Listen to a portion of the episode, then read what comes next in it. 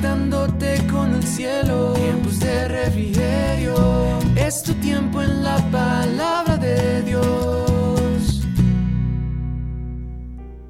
Muy buen día para todos y todas. Espero estén empezando esta semana con la mejor disposición. Que esta semana sea de mucha bendición para todos ustedes que me escuchan. Les invito a que me acompañen a hacer esta oración para empezar nuestro día. Padre bueno, gracias una vez más, Señor, por tu misericordia, Señor. Hubiéramos desmayado, Señor, si no hubiéramos visto tu bondad, tanta bondad, tanta misericordia y tanto amor. Te agradezco por la persona que me escucha, Señor. Yo te pido que estos devocionales puedan construir, Señor, para su corazón, para su vida, y que cada día puedas forjar nuestro carácter por medio de tu palabra y de tu presencia, Señor. Te entrego este tiempo, Señor, en el nombre de tu Hijo Jesús, que es Dios Amén y amén. Y recuerden que esta semana hemos estado hablando de cuándo debemos orar. Y el título del devocional de hoy es En caso de necesidad. Y por eso creo que vayamos a Salmos 107, 19. Y dice, Socorro Señor, clamaron en medio de su dificultad, y Él los salvó de su aflicción. Yo creo que todos en algún momento determinado en nuestras vidas nos hemos sentido afligidos, ¿verdad? Y por eso vengo a hablarles de una mujer intercesora que intercedió en su necesidad, que fue Ana, y vamos a estar leyendo Primera de Samuel eh, capítulo 1, versículo del 9 al 18, que nos dice, una vez después de comer lo que fue ofrecido como sacrificio en Silo, Ana se levantó y fue a orar. El sacerdote Eli estaba sentado en su lugar de costumbre junto a la entrada del tabernáculo. Ana, con una profunda angustia, lloraba amargamente mientras oraba al Señor e hizo el siguiente voto.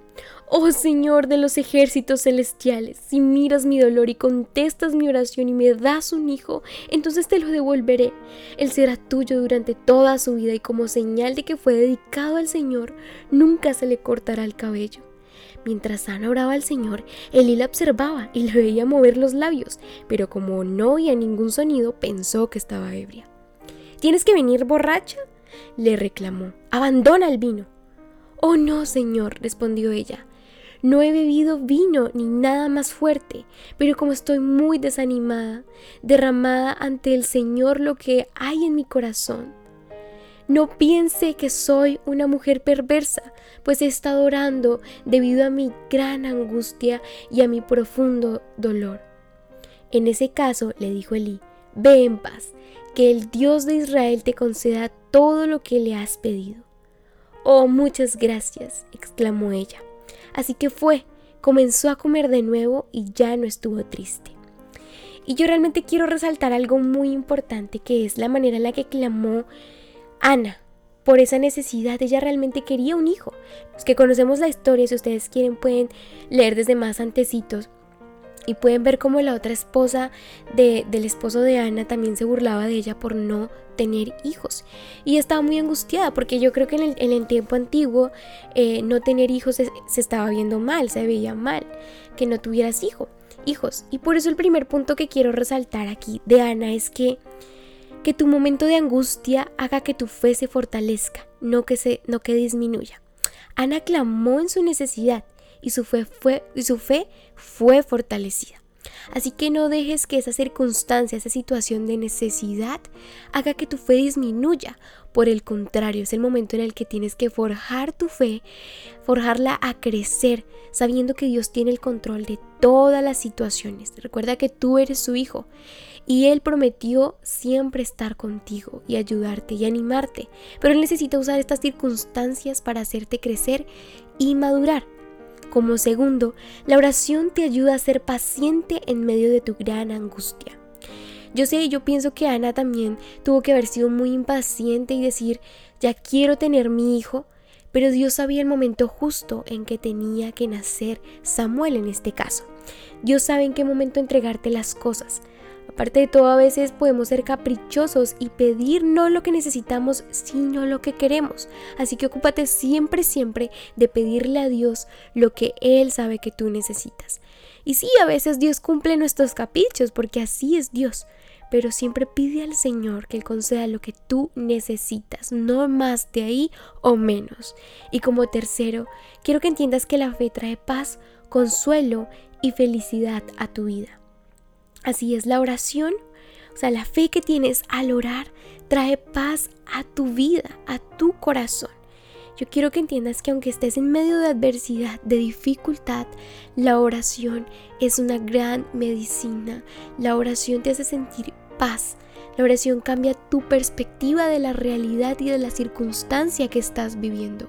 Así que atrévete a creer y hacer oraciones trascendentes, oraciones que puedan llegar al corazón de Dios, a la presencia de Dios. Amén. Te invito a que ahí donde estés inclines tu rostro. Padre bueno, gracias una vez más. Señor, proclamamos tu grandeza y tu señorío, Padre. Gracias, gracias, Señor. Nuestras palabras se quedan cortas, Señor. Gracias por tu consejo, Señor, porque día a día nos enseñas que la oración, Señor, debe ser ese aferrarnos, ese levantarnos, ese acostarnos, que la oración debe ser fundamental para nuestra conexión contigo y con tu presencia. Señor, te pedíamos, Señor, que por favor nos ayude, Señor, a poner ese deseo y ese anhelo de estar en constante oración, no solamente por nosotros, sino por los que necesitan de nuestras de nuestra intercesión y de nuestra oración, Señor. Te pedimos por todos los que necesitan, Señor, lo que necesitan cualquier cosa, Señor, sanidad, Señor, sanidad financiera. Señor, yo te pido que metas tu mano poderosa, Señor, y que obres milagros. Señor, nosotros deseamos ver tu gloria manifestada en cada una de nuestras vidas, Señor, y de las personas que nos rodean, Señor. Te doy muchas gracias por este día, Padre. Te entrego a las personas que me escuchan, Señor, y a sus necesidades. En el nombre de tu Hijo Jesús. Amén y amén. Recuerden nuevamente que la adoración y el arrepentimiento son muy importantes para que vengan de la presencia de Dios tiempos de refrigerio para sus vidas. También recuerden seguirnos en nuestras redes sociales. Estamos en Instagram, YouTube y Facebook como arroba tiempos de refrigerio Filadelfia. Y la que te habló, Sarita Valentina. Ten un muy bendecido día. Conectándote con el cielo, tiempos de refrigerio. Es tu tiempo en la palabra